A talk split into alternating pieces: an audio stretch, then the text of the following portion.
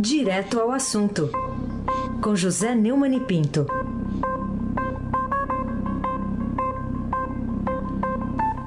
Oi, Neumani, bom dia.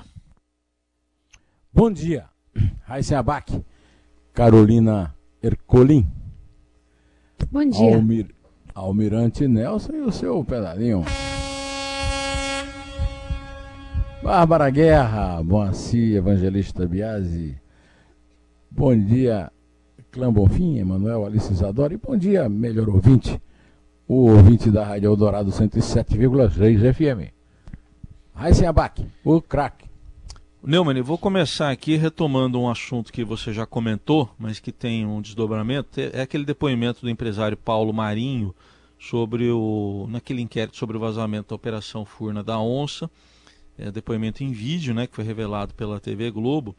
Mas agora também o, o empresário Paulo Marinho é, falou sobre um suposto aviso do Gustavo Bibiano, ex-ministro, já falecido, é, um suposto aviso do Bebiano ao presidente Jair Bolsonaro pessoalmente no gabinete dele sobre esse assunto. Você acredita nisso? Acredito, porque os fatos confirmam. É, o... Em primeiro lugar, eu tenho comentado realmente isso. Acho que esse depoimento do Paulo Marinho é das coisas mais importantes da história da política no Brasil. E esse, esse dado que foi revelado é, ontem na, na, Globo, um dado novo, né? É, o, a Globo obteve a íntegra do, do vídeo, do depoimento do Paulo Marinho ao Ministério Público Federal sobre o, o vazamento da conversa, é, da, o vazamento do lançamento da, do adiamento do lançamento da Operação Furna da Onça por um policial federal bolsonarista, é, e nesse, nesse novo aporte ao, ao vídeo, que é impressionante ver, inclusive porque é convincente, né? o empresário contou ao Ministério Público Federal que Bebiano teria dito a ele sobre como foi a conversa com Jair Bolsonaro. Então ele contando eh, o que o Bebiano disse. Entrei na sala do presidente, no escritório da transição, tinha muita gente na reunião. Eu, no caso Bebiano, chamei o presidente e disse, é urgente. Ele tinha, eh, o Bebiano tinha intimidade com o presidente, esclareceu o Paulo Marinho. Total. Levei o presidente, continua Bebiano, para o banheiro da sala. E fiquei 10 minutos dentro do banheiro contando para ele a história que você, no caso Marinho, me contou. E o presidente me pediu que voltasse para o Rio para acompanhar esse assunto. A reação de Flávio Bolsonaro, principal personagem do episódio, é que as afirmações de Paulo Marinho têm um objetivo simples: manipular a justiça em interesse próprio. Marinho parece desesperado por holofotes e por um cargo público, inventa narrativas para tentar ocupar uma vaga no Senado sem passar pelo crivo das urnas. Desculpe. A defesa, desculpe, informa ainda Saúde. que o parlamento. Ah, obrigado. Que o parlamentar já prestou todos os esclarecimentos a respeito do tema e o senador nega, categoricamente, o que foi dito por Marinho. Ah, o Flávio insiste muito, é que o objetivo é entrar no, no lugar dele, só que o, o Marinho já disse que renuncia imediatamente, assim que o Flávio renunciar. E também todo mundo sabe que o que o Marinho quer mesmo é ser candidato a prefeito do Rio. Então o, o Flávio Bolsonaro está tá dando a resposta errada para a pergunta certa. Carolina Ercolim, tintim por tintim. O Procurador-Geral da República Augusto Aras disse que a força-tarefa da Lava Jato em Curitiba tem uma caixa de segredos. Para ele, essa meta né, da gestão é abrir essa instituição que jamais se possa dizer que essa instituição tenha caixas pretas, lista tríplice fraudável nunca mais. Queria a sua avaliação, a seu ver, esse é o papel institucional da sua função pública. O que, você achou dessa manifestação do Aras? Eu consultei o Modesto Carvalhosa, como sempre, o Walter Mairovich, outros amigos meus que não podem, eu não posso revelar o nome, e todos dizem que a função do Ministério Público é, do, do Procurador-Geral da República é representar o Ministério Público Federal no Supremo Tribunal Federal e não interferir em, em, em ações, em processos. A, a interferência do, do, Gustavo Aras nos processos da Lava Jato é uma tentativa de obter segredos para repassar para o Jair Bolsonaro, só isso. Aí ele está fazendo todo um discurso é, republicano, que é todo mentiroso, é, ele diz trabalhar por um Ministério Público uninvisível e exível, na verdade ele quer trabalhar por uma coisa que não pode é, acontecer. Ele quer interferir, ele quer obter é, gravações sigilosas, não apenas da Lava Jato, é, e que vai, vão levar meses até serem completamente ouvidas. Ele mesmo dá dados aqui que o, o Ministério Público Federal tem 40 terabytes e Curitiba tem 350 terabytes, 38 mil pessoas com seus dados lá depositados. Isso aí, daí? É sinal de que Curitiba trabalhou muito e o Ministério Público não trabalhou tanto. E a função do, do, do Augusto Aras, pelo menos por enquanto, tem sido engavetar processos de aliados do Bolsonaro, que o nomeou sem ele estar na lista tríplice. E, e aliás, ele não precisou nem, como ele está acusando aí a Lava Jato, sem provas, até agora não apareceram provas disso é, de ter interferido no processo da lista tríplice.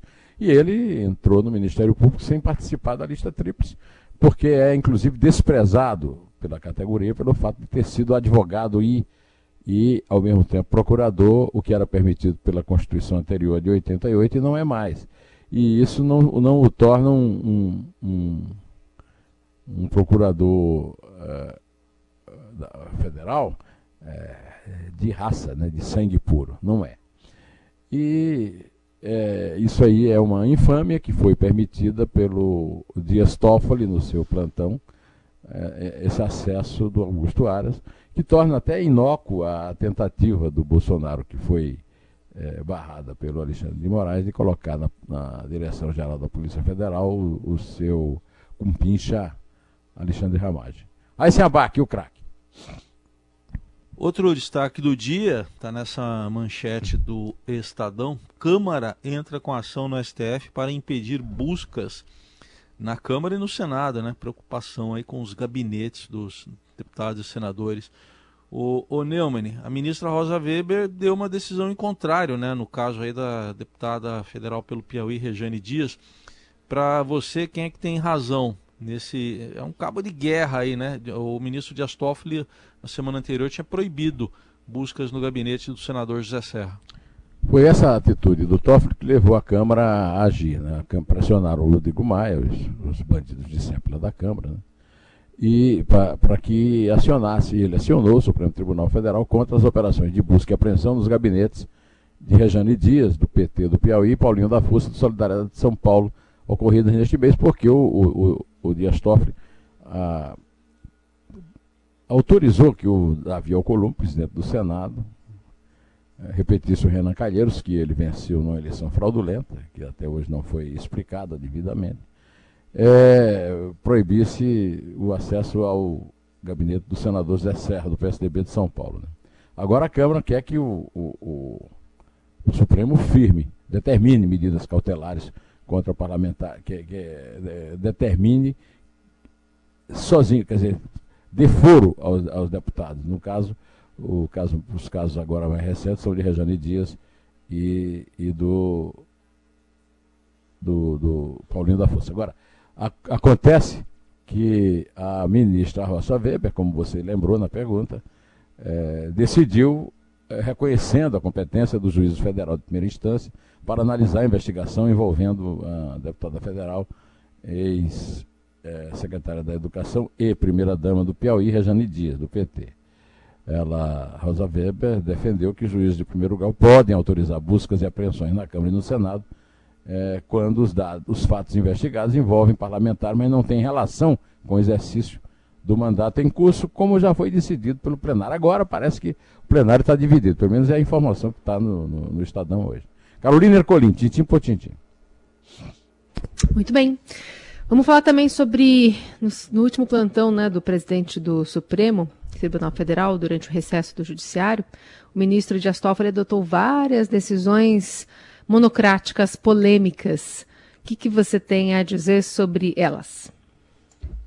É, nós já comentamos aqui é, a ordem que ele deu à Lava Jato para compartilhar os arquivos com a PGR, que é uma ordem infame, mas ele também determinou o arquivamento de três investigações motivadas pela delação de Sérgio Cabral e que envolvem ministros do Superior Tribunal de Justiça e Tribunal de Contas da União.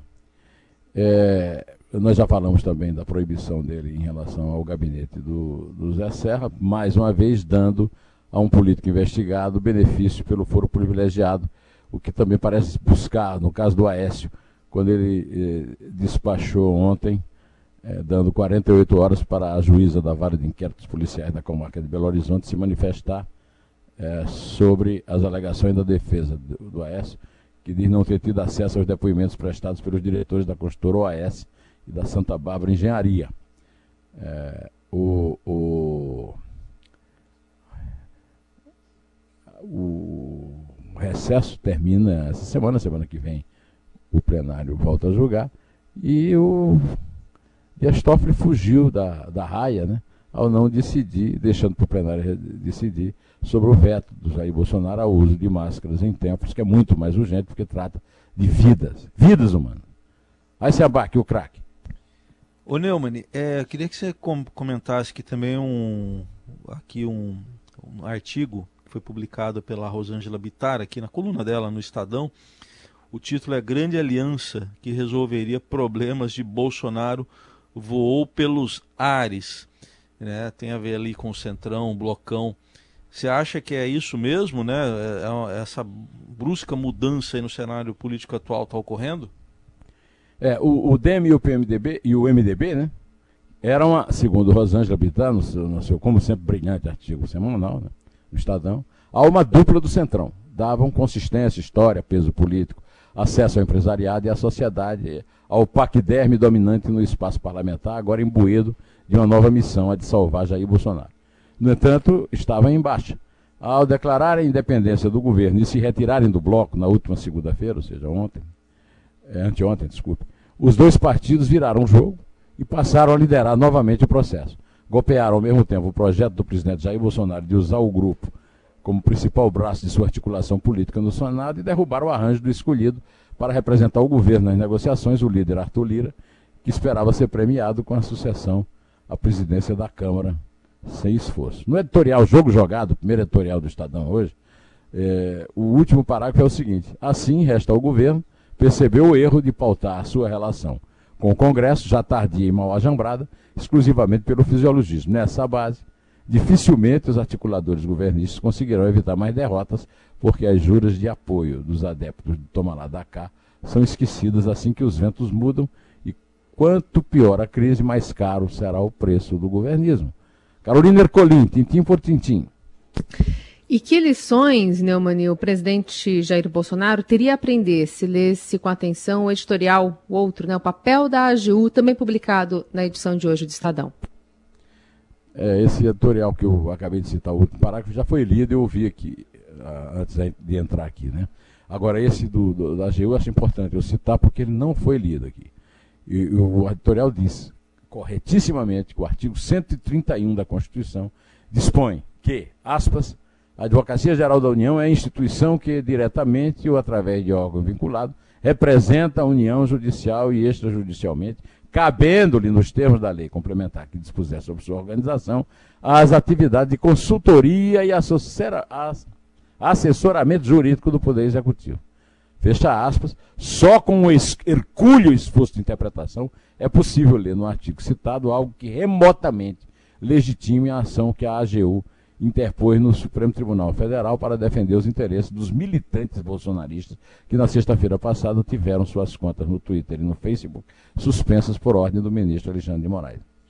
É, em caráter reservado, um dos ministros do STF avaliou que a situação da AGU é um dos maiores vexames da história da, da instituição. E outro disse, o jornalista André Sadidas G1, que a AGU não tinha motivo para agir. O último parágrafo desse editorial diz o seguinte: a lei maior permite que qualquer cidadão manifeste livremente as suas opiniões, até mesmo opiniões contrárias ao STF, ou no limite à própria ordem constitucional. Prática muito diferente é a atuação articulada e profissional das redes bolsonaristas de forma a atingir milhões de pessoas por meios fraudulentos com mensagens que falseiam o debate público e incitam a violência contra pessoas e instituições. Discurso contra a majoritária é uma coisa, discurso criminoso é outra, intolerável esse também é um tema do meu artigo que está no meu artigo semanal que está no blog eh, do Estadão e cujo título é exatamente Assassinato de Reputação não tem nada que ver com liberdade de expressão. Antes de terminar, eu vi que vocês fizeram uma linda homenagem ao Renato Barros, é, que foi uma da. É, houve uma época que a Carolina não deve ter vivido, mas o Heisen talvez, em que era, é, demorava muito os, os, discos originais no exterior saírem no Brasil. Então, havia as versões. E na Jovem não é do Guarda, meu tempo, mas eu estou sabendo disso, sim. É, tá sabendo. Você é uma moça é. culta. É, o, tinha o Fred Rossini, né, tinha o, o, o, o, próprio Renato fez uma versão de I Wanna Hold Your Hand, que, não, não, desculpe, de I Should Have Known Better, uma versão dos Beatles, fez muito sucesso. Menina Linda, uma, uma, aliás, uma bela letra. Também vocês tocaram aí a versão de All My Love, em outras músicas, o Beatles, uma versão feita pelo Carlos Imperial e pelo Eduardo Araújo, é, que o Renato gravou com seu conjunto Renato e seus Blue Caps, é, Feche os Olhos.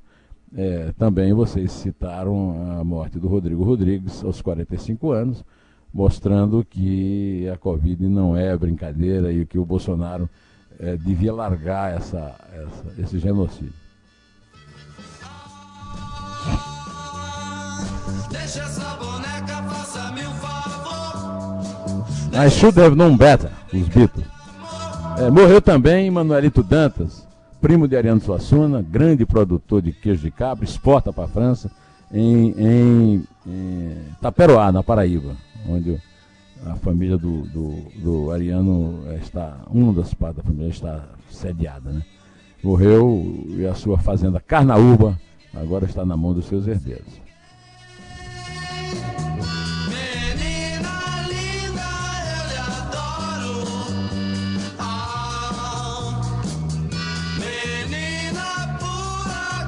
Então pode contar, dona Carolina Ercolim. É três.